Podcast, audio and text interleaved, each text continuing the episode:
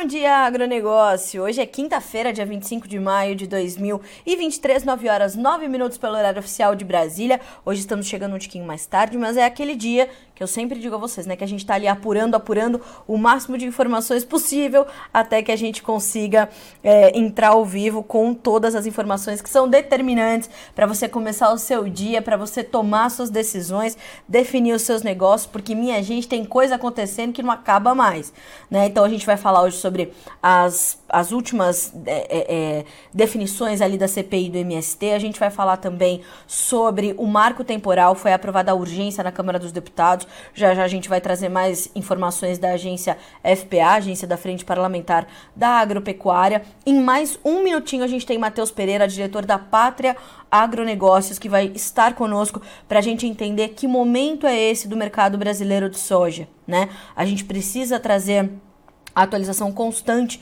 dessas informações para o produtor brasileiro que está ali é, lutando, né, nesse momento delicado, difícil, a gente vai falar sobre isso. É um instante só. Antes de mais nada, para a gente fazer essa situação, trazer essa conversa e trazer o Matheus para o Bom Dia Agronegócio, a gente vai checar os preços, né? Que é o que fazemos sempre, a nossa rodada de preços para começar o dia.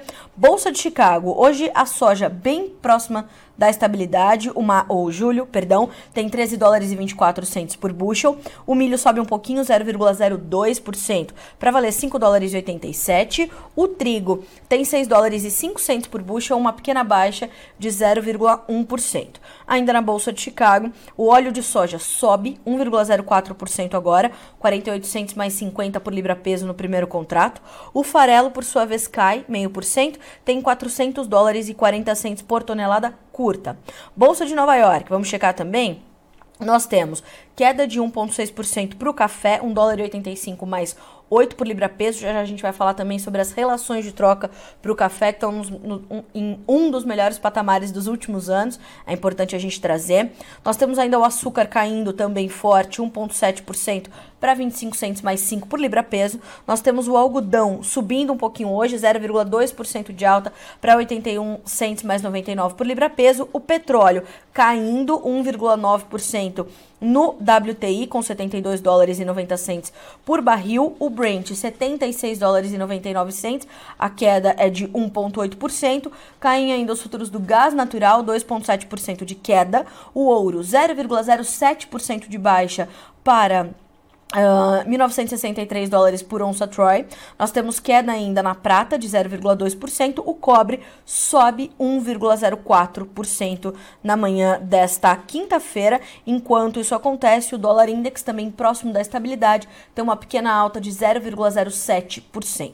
Para finalizar, vamos checar como ficaram pelo levantamento da Agriinvest as commodities na bolsa de Dalian, mercado futuro chinês.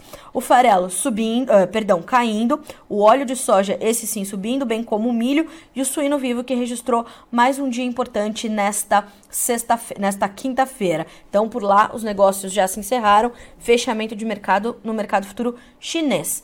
Bolsas americanas estão com leve alta, né? O mercado está muito atento à questão do, da elevação do teto do endividamento americano. A gente está buscando entender, está buscando acompanhar, né?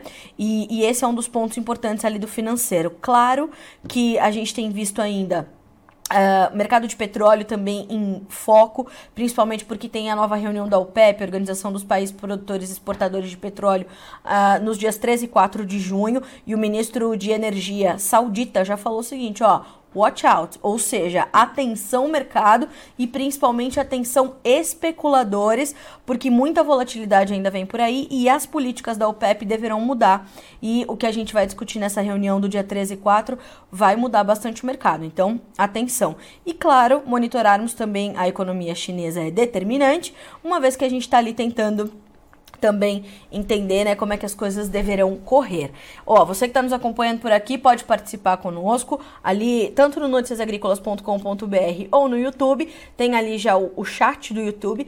É só você mandar sua mensagem, sua pergunta, sua dúvida, crítica, sugestão e a gente juntos vai entendendo aqui os principais assuntos dessa quinta-feira.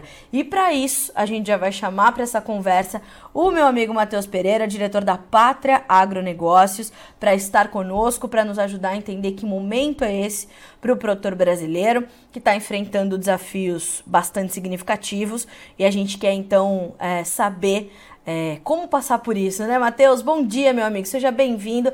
É sempre um prazer e uma honra ter você no Bom Dia Agronegócio. Bom dia, minha amiga Carla. Bom dia a todos que estão aí tirando um tempinho para, enfim, entender mais sobre o mercado, né, Carla? Você ah, trouxe aí palavras fortes para descrever esse mercado agora, que realmente é a luta pelo produtor rural em vencer esse mercado que está sangrento, está dificultoso. Desafios pela frente, né? A gente tem mares turbulentos de agora em diante. Então, espero poder contribuir um pouco para esse embate que o mercado vem vivendo que acaba prejudicando né, muito nosso setor produtivo, a base produtiva, o qual eu também me encaixo. Então bora lá, bora bater esse papo, vamos ver se a gente consegue trazer um pouco mais de conforto para quem está aqui nos tirando esse tempinho para nos escutar. Verdade. Matheus, a primeira pergunta que eu vou te fazer é bem objetiva. Que momento é esse para o mercado brasileiro de soja nesse 25 de maio de 2023? O que, que a gente pode entender?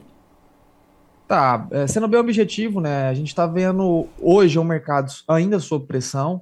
A gente teve não só uma, uma grande safra já colhida, história que já se repete, ecoa, a gente já está, enfim, até cansado de tanto ver o que acontece hoje aqui pelo Brasil, né?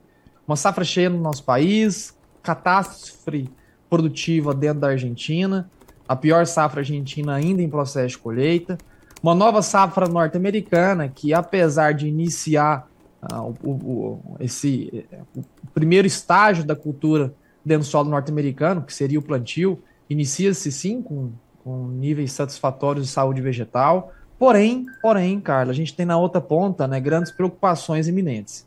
Tá? Em especial pelo novo grande foco do mercado agrícola, que seria uh, propriamente o, o uh, a nova safra norte-americana. Aqui do Brasil, aqui da América do Sul, não há muito o que se extrair de novidade. Tá? Temos sim um balanço de uma grande oferta no Brasil, um balanço deficitário da oferta na Argentina, uh, enquanto que agora o grande foco do mercado se torna a nova safra na América do Norte. Então, o atual momento é de virada de chave. A gente tem um mercado tirando a atenção daqui, colocando, depositando a atenção no norte das Américas. E essa grande virada de chave, ela traz grandes pontos de atenção, viu, cara? Em especial a qualidade da lavoura norte-americana. É aí que talvez a gente deve se recair na nossa conversa nos próximos minutos por aqui, cara. Matheus, a gente é, tem visto ou tem, tem que reforçar a necessidade do produtor de acompanhar as principais pernas formadoras do preço, né? E não olhar só para a Bolsa de Chicago, ou só para o dólar, ou só para o prêmio, e entender o que está acontecendo efetivamente com a formação do preço brasileiro. Uh, para este, este momento, a gente tem ali é, um pior momento que já passou, embora a pressão tenda a continuar, ou a gente ainda pode ver uh, preços testando patamares menores ainda do que os uh, recentemente observados? Tá, Carla. Primeiramente, eu sempre gosto de recapitular onde a gente chegou, né? Uh, e de fato, assim, não foi uma perna externa que trouxe essa, esses grandes, as grandes quedas ao mercado brasileiro, né? O, o grande mal do mercado brasileiro uh, foi de fato o mercado interno, né? Foi o excesso de oferta e principalmente produto disponível. A gente chegou lá em janeiro com 120 milhões de toneladas na mão do produtor não comercializada. A gente nunca teve tanta soja para ser escoada, né? Uh, no mercado disponível nesse ano de 2023. Então, o mercado inchou lá da oferta e acabou dificultando a balança de controle fundamental no nosso país. E eu sempre trago essa analogia, né? O que, que significa o Chicago? Chicago é basicamente né, a tentativa de equilíbrio da oferta e da demanda no planeta. É equilibrando o que aqui as Américas produzem, grandes produtores, e assim o que é consumido do outro lado do planeta, na Ásia, na China. Então, é, o Chicago é o grande balizador dessa equação fundamental de oferta e demanda no planeta da soja. Certo. Enquanto que aqui dentro do Brasil, a nossa balança interna se chamam prêmios de exportação que existem balanças internas nos Estados Unidos, existem balanças internas na Argentina, são os prêmios regionais. E os prêmios locais aqui no Brasil, que foram aí o grande vilão, assim dizendo, foi o grande mal do mercado da soja, responsável por tirar mais de 35 reais por saca das ofertas físicas disponíveis no nosso país. Então, os prêmios de exportação que saíram de patamares positivos de 150 pontos lá em final de dezembro, início de janeiro, para o fundo do poço, né, em meados de abril, chegaram a bater menos 220 pontos. Então, os prêmios né, que tentaram equilibrar o exagero da oferta ou a concentração da demanda aqui no nosso país. E neste ano específico 2023, a gente teve, né, não só uma, a maior safra colhida do país, mas também o maior volume de soja disponível na mão do produtor. Então, o equilíbrio natural fundamental do mercado foi tentar realmente colocar na balança uh, interna do país, colocando, depreciando o nosso prêmio, né? E tirando uh, a necessidade, não necessidade, mas tirou a capacidade de venda do produtor rural. E simplesmente por mecanismo normal do mercado. Né? O mercado ele se viu abarrotado, realmente com dificuldade enorme de escoamento. Uhum. Ah, a gente teve durante dezembro né, uma, um tempo médio de carregamento, Carla, de um navio graneleiro tamanho Panamax, que são os navios 60 mil toneladas, 65 mil toneladas no máximo, que é equivalente a quase um milhão de sacas, né? um pouquinho a mais quando o navio um pouquinho maior. Mas esses navios levavam, em média, nos portos do Brasil, até início de janeiro, de 3 a 5 dias para serem carregados. Em média, portos do Brasil. Até final de março, esse mesmo indicador ele passou de 13 a 15 dias. Ele triplicou o tempo de carregamento que médio loucura. dos navios aqui em região portuária no país. Por que disso? E as chuvas foram um grande problema para a colheita aqui a colheita no Brasil, né? Aqui na região central do país, Mato Grosso sofreu com as chuvas excessivas acabaram atrasando um pouco a capacidade de colheita aqui no interno no país, mas não só isso, as, as chuvas excessivas nas regiões portuárias, como Paranaguá, Santos, Arco Norte, Maranhão, São Luís, também como Miritituba ou Santarém no Pará, né, um importante escoador de soja hoje no nosso país, foram chuvas que colocaram né, uma grande dificuldade no carregamento, no transbordo, na tombagem, na capotagem da soja, tá? que colocou então o tempo médio de carregamento, que era de 3 a 5, para 13 a 15 dias.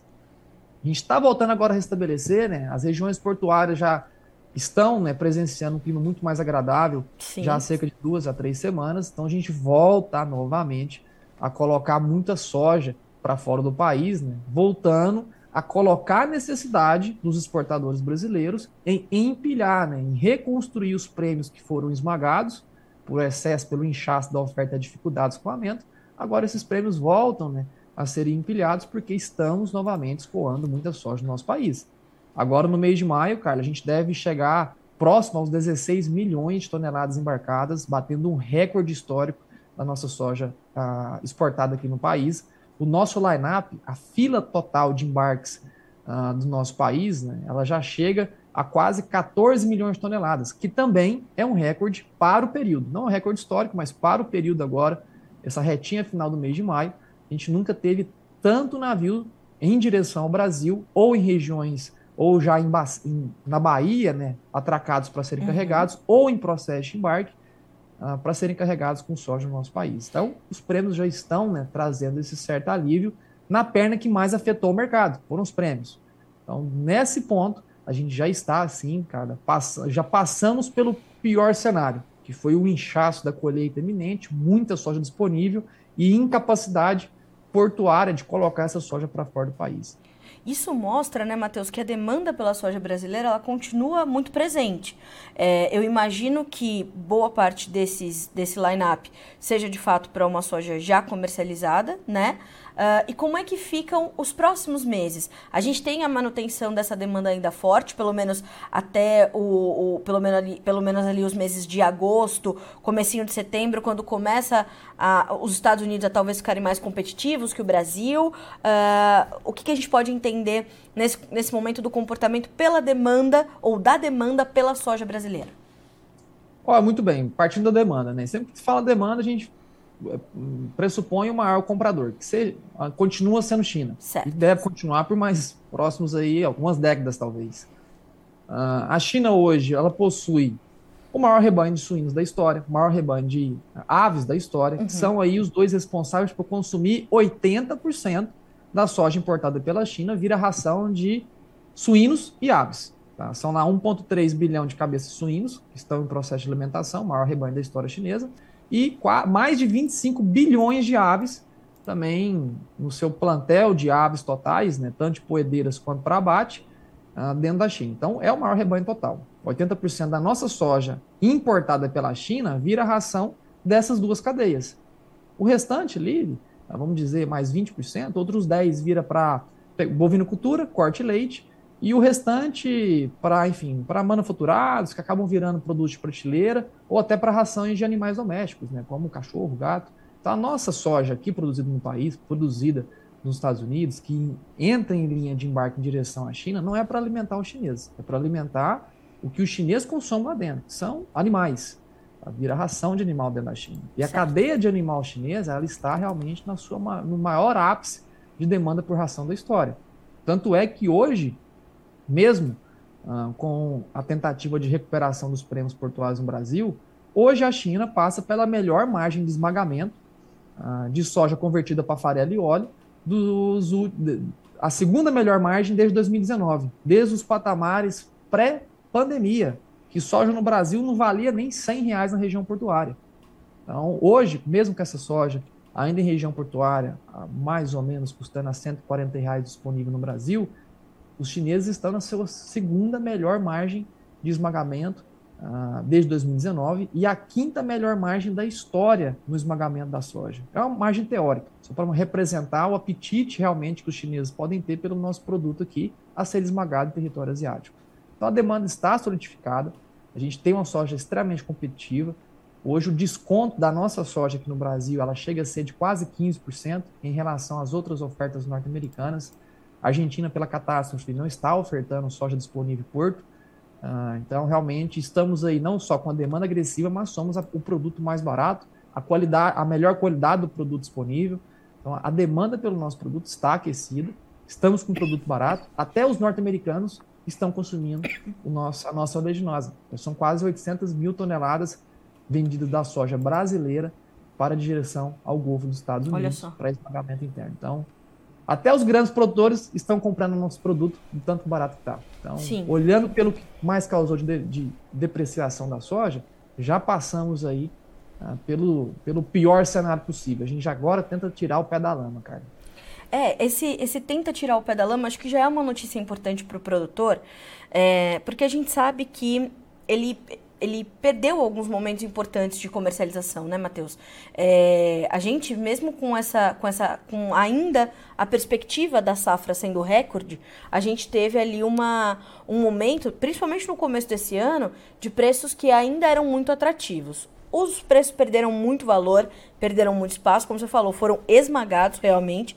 Uh, agora, como é que tem sido, nesse momento, o que, que a gente pode avaliar como a margem do produtor? Ontem você fez um, um, um, story ali bem interessante nas suas redes sociais, nas redes sociais da Pátria, alguém te perguntando sobre um valor específico, né? E a primeira coisa que você respondeu foi, depende. Depende da tua capitalização, depende da região onde você está, depende uh, do que você colocou como, como alvo de, de margem. E isso que, que a gente precisa trazer esse entendimento, não só para o restante que nós temos de soja da safra 22-23 para comercializar, que é muito, né? eu queria até entender quanto de soja a gente ainda tem para vender, mas também para os negócios com a safra 23-24. Como é que está a margem do produtor brasileiro nesse momento? Olha, Carla, eu falo por causa própria, né? Também sempre ressalto que quando estou conversando contigo, até para aqueles que não me conhecem, né? Também sou produtor rural, vivo do campo desde que nasci, família inteira, nunca fez outra coisa da vida a não ser produzir soja aqui no interior do Goiás. Então, por experiência própria, eu digo que as margens estão pífias, né? Estão praticamente deterioradas uhum. em relação ao que vivemos no passado, que vivemos especialmente nesses últimos três anos, onde a gente conseguia ter, né, um horizonte mais promissor, conseguia ter mais um planejamento, né, de investimento na própria atividade, um planejamento de expansão da atividade. E infelizmente agora nesse exato momento, né, com as com a realidade dos preços da venda da soja, a gente vive um certo esmagamento do setor. A gente vem se enfrentando grandes dificuldades realmente com os atuais patamares de preços. Eles não são, é, ainda não estamos no vermelho. Não estamos no vermelho para aqueles que ainda também não fizeram aquisições, pois os preços de fertilizantes estão em franca queda, desde os seus picos lá no estourar da guerra da, da Rússia e Ucrânia no ano passado. Ah, então, as margens estão muito apertadas, Carla. E, e até retomando né, aquele exemplo que você citou sobre as perguntas que aparecem por agora. Né? Será que soja a, a patamar de 110, 120 reais para entrega 2024 é, uma só, é um bom negócio? Responder um bom negócio, o produtor que tem que entender que será que é um bom negócio para ele, ele tem que saber o que está custando a soja para 2024, Exatamente. como que está a relação de insumos, como, como que está realmente os preços de fertilizantes ofertados na tua praça, como que está o preço de semente, preço de químico, como que está o planejamento operacional interno. Então, Sim. responder um bom negócio, quem responde é o próprio produtor, que mais do que ninguém vai conhecer o que sai do próprio bolso. Eu sei dizer para o meu negócio para a minha atividade agropecuária quando é um bom negócio. Agora, está no momento certo de fazer a venda? Será que temos aí vieses de uh, construir preços mais interessantes na soja? É aí que entra o papel da pátria. E nesse momento, né, Carla, é onde a gente vê ali uma, uma capacidade né, de uma recuperação dos preços, não só dos prêmios, que foi o principal problema ah, que, que, depreciou a nossa soja interna aqui no Brasil, Sim. mas também uma recuperação dos preços em Chicago. Tá? Um assunto delicado, a gente está monitorando, porém a safra norte-americana ela se desenvolve com um grande risco climático, uma grande seca em processo de expansão. Já estão né, em reta final da colheita do trigo de inverno. Tá? Kansas é o maior produtor tá, de trigo de inverno dentro dos Estados Unidos, né, responsável por quase 20% da a produção total do trigo norte-americano. E o Kansas hoje vem relatando né, resultados da pior safra de sua história. São as piores produtividades já registradas da história do Kansas, né, maior produtor. A grande referência do trigo norte-americano, até na própria dentro da bolsa de Chicago, é o trigo Kansas, né, que é a referência dos contratos negociados do trigo internacionalmente. E não só a pior da história, em termos de volume produtivo, né, é a pior de 66 anos. Então, nos últimos 66 anos nunca teve uma produção total, né, tão pequena quanto se observa hoje em processo de colheita dentro do Kansas. Essas regiões de trigo de inverno no Kansas, elas, elas não são as principais regiões produtoras soja de milho. Porém, o mesmo padrão que foi observado com seca ah, durante períodos cruciais aí da reprodução do trigo dentro do estado do Kansas grande parte das planícies, né, que é a região principal produtora de trigo norte-americano, esses mesmos problemas observados agora nos últimos dois, três meses são problemas que estão se alastrando no cinturão de produção da soja e do milho. Ainda não é aquela preocupação iminente, onde já justifica né, uma euforia do mercado em reduzir teto produtivo projetado, em empilhar altas em Chicago. Porém, caso os mapas climáticos que hoje estão ainda secos se mantiverem nessa mesma proporção para as próximas semanas, teremos aí problemas semelhantes ao que foi observado no trigo de inverno, se alastrando para as principais regiões produtoras de soja e milho dentro dos Estados Unidos. Está aí um grande ponto de atenção por agora, cara. Mas assim, né, Matheus? É, como é que o produtor tem que avaliar isso para sua estratégia de venda, para sua estratégia de comercialização? É ir monitorando e aos poucos ir participando caso o mercado dê alguns repiques ou ir fazendo proteções de preço? Como é que ele tem que entender isso para o dia a dia dele? Olha, Carla, aqui dentro da pátria, né, hoje atendemos, enfim, são produtores em todas as regiões produtoras aqui de soja do país, sem exceção, sul a norte, Uhum. Do extremo sul e extremo norte temos clientes hoje, produtores rurais, sendo atendidos por nós. Né? E a estratégia que a gente abordou ah, já desde de novembro, dezembro do ano passado, é visar os próximos dois ciclos safras com um instinto mais de sobrevivência. Então, o produtor ele vai ter que deixar de lado um pouco né, da incitação a querer almejar lucros maiores, como foram observados os dois, os dois três últimos anos, e pensar um pouco mais na manutenção da saúde, realmente, a sobrevivência da atividade nesses anos. Não só por tanta incerteza política que vivemos, mas também por toda uma inversão de grandes ciclos econômicos que estamos vivendo. Né? Como é o caso aí, você citou também na introdução hoje do Bom Dia Agro, aqui no Notícias Agrícolas, foi citado também toda a problemática no setor financeiro que vem né, amedrontando o mercado mundo afora, em especial dentro do território norte-americano. Aqui a gente tem todo um parlamento, né, não conflito, Sim. mas em desalinhamento com os novos líderes do governo, trazendo muita incerteza também para nós, empresários do setor rural. Então, pensem muito na sobrevivência. O que eu quero dizer com isso? Né? Porque essa é a mensagem que a gente tem né, uh, insistido na tecla aqui dentro da pátria para o planejamento de vendas safra 24, pensando já na safra 25, que é o quê? temos um bom negócio na mesa? Quando a gente descobre isso, sabendo realmente o que vai custar esse próximo ciclo safra. Projetar realmente custos que ainda não são capazes de serem feitos, né, como mão de obra, eventualmente custo de frete, projeta ele numa margem muito confortável, colocamos na planilha, vamos saber se realmente hoje a soja 110, 120, dependendo da região, ela é lucrativa. Se ela é, a gente precisa sim avançar com planejamento de vendas, né? construção dessas proteções, construção dessas, dessa, dessa sobrevivência para o setor, que está muito incerto, está tudo muito incerto, né? As coisas estão cada vez mais escuras, né? A gente não tem um horizonte tão claro Exato. como tínhamos no passado. Então, a, o instinto por agora, cara, deve ser realmente remetido, né? A, a, a passar por esse ano sem almejar, né? As margens estratosféricas. Existem pontos de atenção que melhoraria bastante essa conta, uh, caso a soja volte a retomar ganhos com a intensidade? Existe, mas para isso, acompanhamento diário.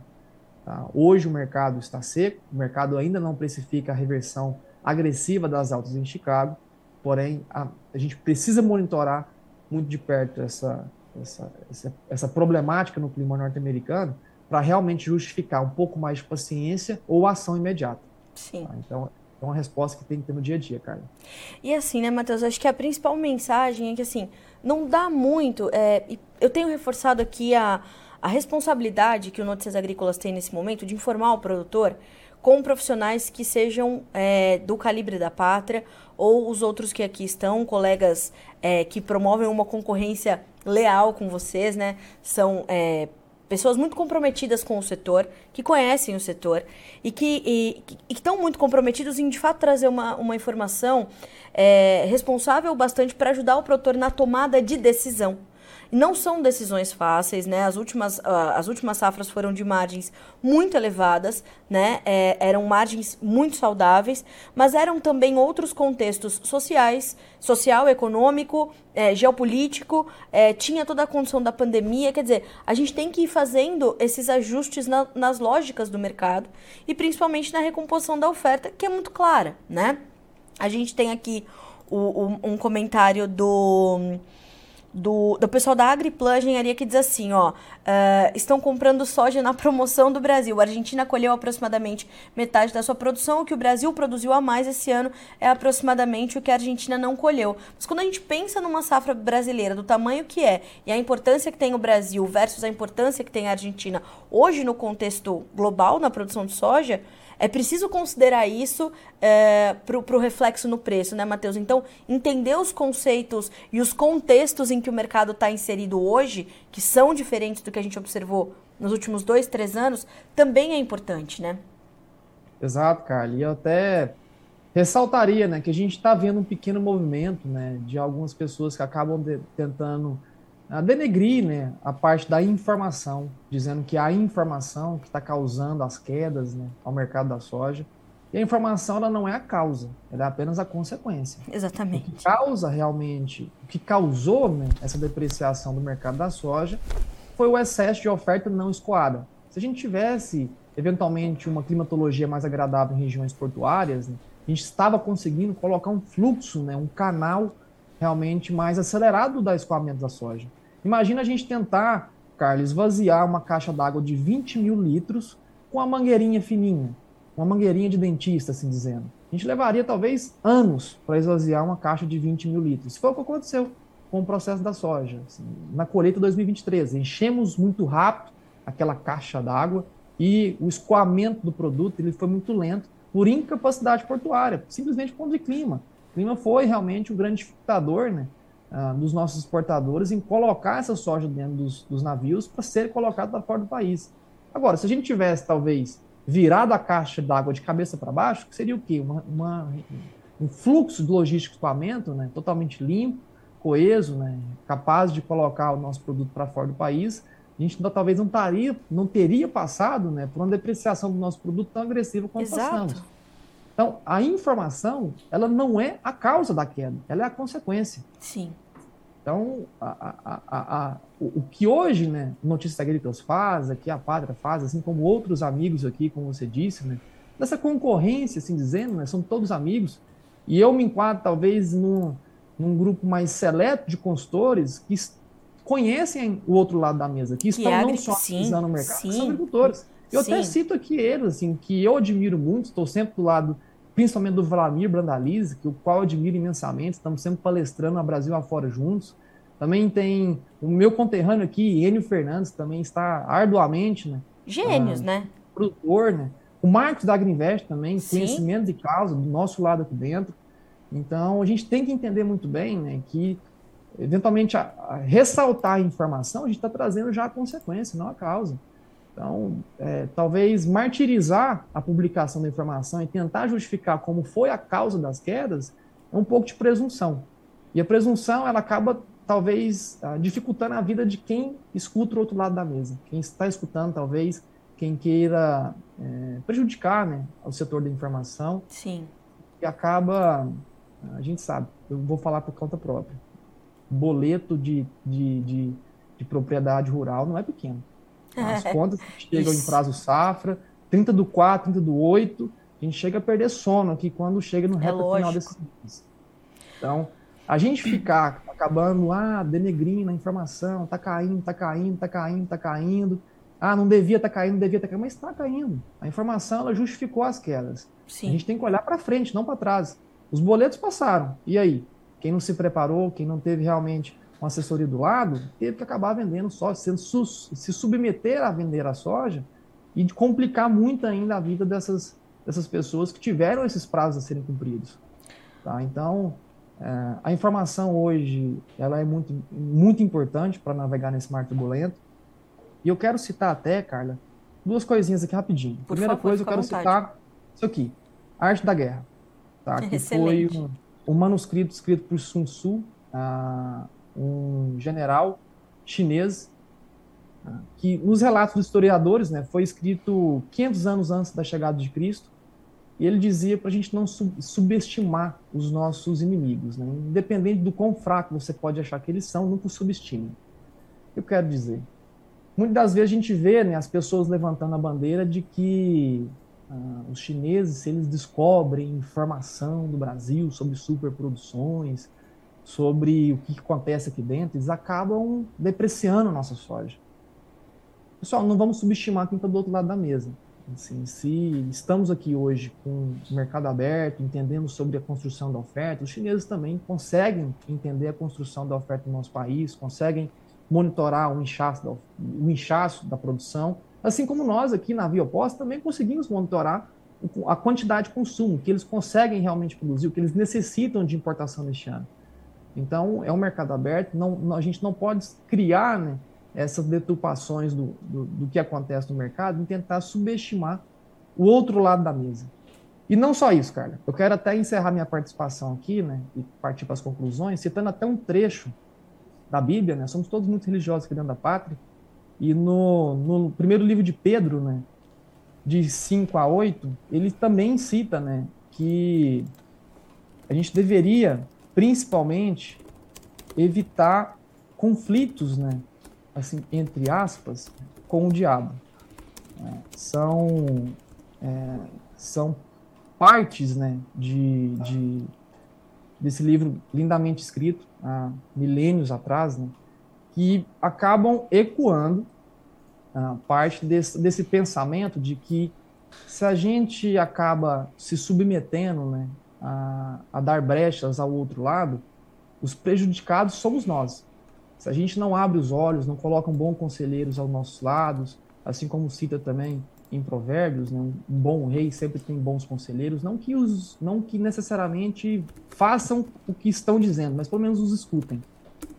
Então, hoje Excelente. o mercado brasileiro da soja, ele acabou se submetendo, né, a escutar realmente pessoas que acabaram distorcendo a realidade do nosso país e que hoje, né, navega por mares extremamente turbulentos.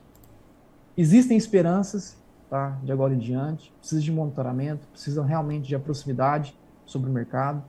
E eu sei, né, por causa própria, quão difícil é produzir, quão difícil é colocar milhões de reais debaixo da terra, olhar para o céu e rezar São Pedro para que a gente possa ter uma, uma safra gratificante.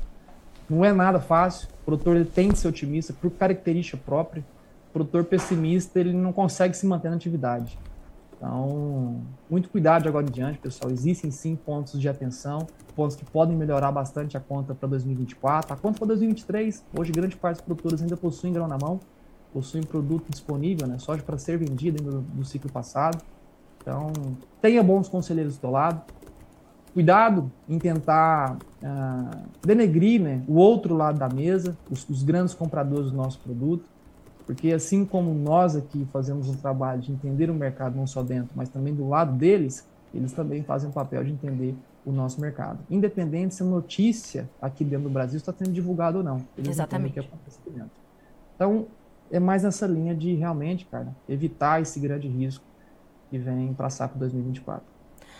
Olha, é, se você que está nos acompanhando pelo Bom Dia Agro ainda não compreendeu totalmente o que está acontecendo, certamente com essa última fala do Matheus, é, você já se situou, né? Você já entrou num, numa outra lógica, num outro contexto, e mais do que isso, entender que de fato a passionalidade ela vai fazer parte desse momento, mas a racionalidade vai ter que superar as situações. Tenha bons conselheiros. E eu sei, é, é, independente da sua fé, do, do, outro lado que você está nos acompanhando, eu sei é, também é, o quanto os produtores são religiosos e tem cada um a sua fé e precisa ter, né, Mateus? Para ser produtor precisa acreditar que tem algo maior olhando por nós, porque é impossível a gente tocar é, é, sem ter fé em, em alguma coisa. Então, é, você que está nos acompanhando aqui no Bom Dia Agro dessa dessa quinta-feira, vocês viram que eu é, é, deixei um tempo grande, né, para essa, essa conversa com o Matheus, porque ontem nós alinhamos essa pauta justamente para trazer esse conforto da informação, né, Matheus? O objetivo era justamente vocês entenderem que vocês vão viver outros momentos como esse que estão vivendo agora. E não adianta é, é, ter nenhum, nenhum outro, né, nenhum, nenhum caminho que vá ali tentar justificar o que já passou. Ah, não vendi porque. Não, não vendeu. Vamos olhar para frente né? Exato. Ah, mas é que a gente falou, alguém falou. Não, minha gente, né? A responsabilidade com a informação é algo sagrado para nós, Notícias Agrícolas, e para consultorias como a própria Pátria, como o Matheus citou. Matheus citou ainda o Vlamir Brandalize, os grandes mestres do mercado, né? O pessoal da Pátria, Agriinvest, Brandalize, o Enio Fernandes da Terra, e a gente tem ali ainda Carlos Cogo e outros grandes nomes no mercado. Então, tenham. É, é, é, esse equilíbrio na hora de tomar as decisões, né, Matheus? É tão importante isso. Então, acho que trazer é, a arte da guerra é importantíssimo, trazer essas passagens bíblicas também determinante, para a gente entender que o momento é difícil, mas dá para passar por ele, porque não há mal que sempre dure, né, Matheus? Pelo amor de Deus. Já vivemos é. situações piores, né? Já vivemos situações piores. Exato, é. A gente sempre que está não criando justificativas, mas aprofundando o estudo do mercado, né? A gente remete às safras passadas, quando tivemos movimentos semelhantes, né? A gente nunca teve soja acima de 100 até 2020, então é muito difícil a gente falar que a gente viveu algo idêntico. Mas 2005 foi um caso, né, muito típico do que vivemos agora, só que um pequeno detalhe. 2005 a gente teve uma grande oscilação de preços, né? A soja quase que dobrou em cerca de três meses e ela quase que caiu pela metade em outros dois. Então a gente viveu do inferno ao céu e voltou muito rápido lá para baixo, um curto período de tempo. Só que diferente do que vivemos agora em 2023, lá em 2005 a gente estava sofrendo também por um grande corte produtivo. Né? Foi aí a grande chegada da ferrugem, que realmente dizimou campos. Meu pai já estava na atividade, eu já tinha consciência do que acontecia em campo. E realmente foi, foi algo algo inimaginável, né? Os preços estavam em franca queda, a gente não tinha o que ser vendido. Diferente de agora, que apesar das quedas abruptas que o mercado sofreu, né, ainda a gente tem um produto para ser comercializado. Né? Então, são grandes ciclos que a gente vive, né? não vai ser a primeira, não será a última, a gente só precisa tentar antecipar e construir proteções. Né? E para isso, que foi surgir da pátria, né, quase nove anos atrás, quando o projeto todo foi construído para trazer mais informação clara à base produtiva que sustenta esse nosso país. Então, quem quiser saber mais também sobre os nossos serviços, procurem aqui a Pátria com Negócios. Instagram pessoal, mateus.pátria ou pátria.agronegócio, para a gente poder navegar com esse, esses mares turbulentos, né? É isso. Pontos marujos. Assim dizendo. Verdade. Meu amigo, sempre bom ter você com a gente aqui no Bom Dia Agro. Obrigada é, pelo teu tempo, né? Dedicou um tempão aí para estar conosco. Sempre bom ter você com a gente. Obrigada mais uma vez, Matheus. Um abraço para você, para todo o time da Pátria que está muito forte no meu coração, como sempre, né? E obrigada mais uma vez por trazer esse esse conforto e esse chacoalhão no produtor brasileiro que ele precisa ter nesse momento, né? Não adianta ficar ouvindo essas essas narrativas, né, essas vozes impostadas por aí, achando que as coisas vão mudar só porque alguém está dizendo algo de uma forma, né, diferente, que não é. A realidade é essa e a gente vai ter que encarar. Obrigada, meu amigo. Sempre bom ter você por aqui. Exatamente, cara. Não subestime o outro lado da mesa. Ah, não é totalmente. informação distorcida que vai mudar a realidade do mercado. É assim isso. como nós sabemos o que acontece lá, eles também entendem o que acontece por aqui. Abraço a ti, Carla, grande amiga, a todos que nos assistem. Fica com Deus. Até logo. Até a próxima. Amém, meu amigo. Até a próxima. Um abraço para você. Até mais.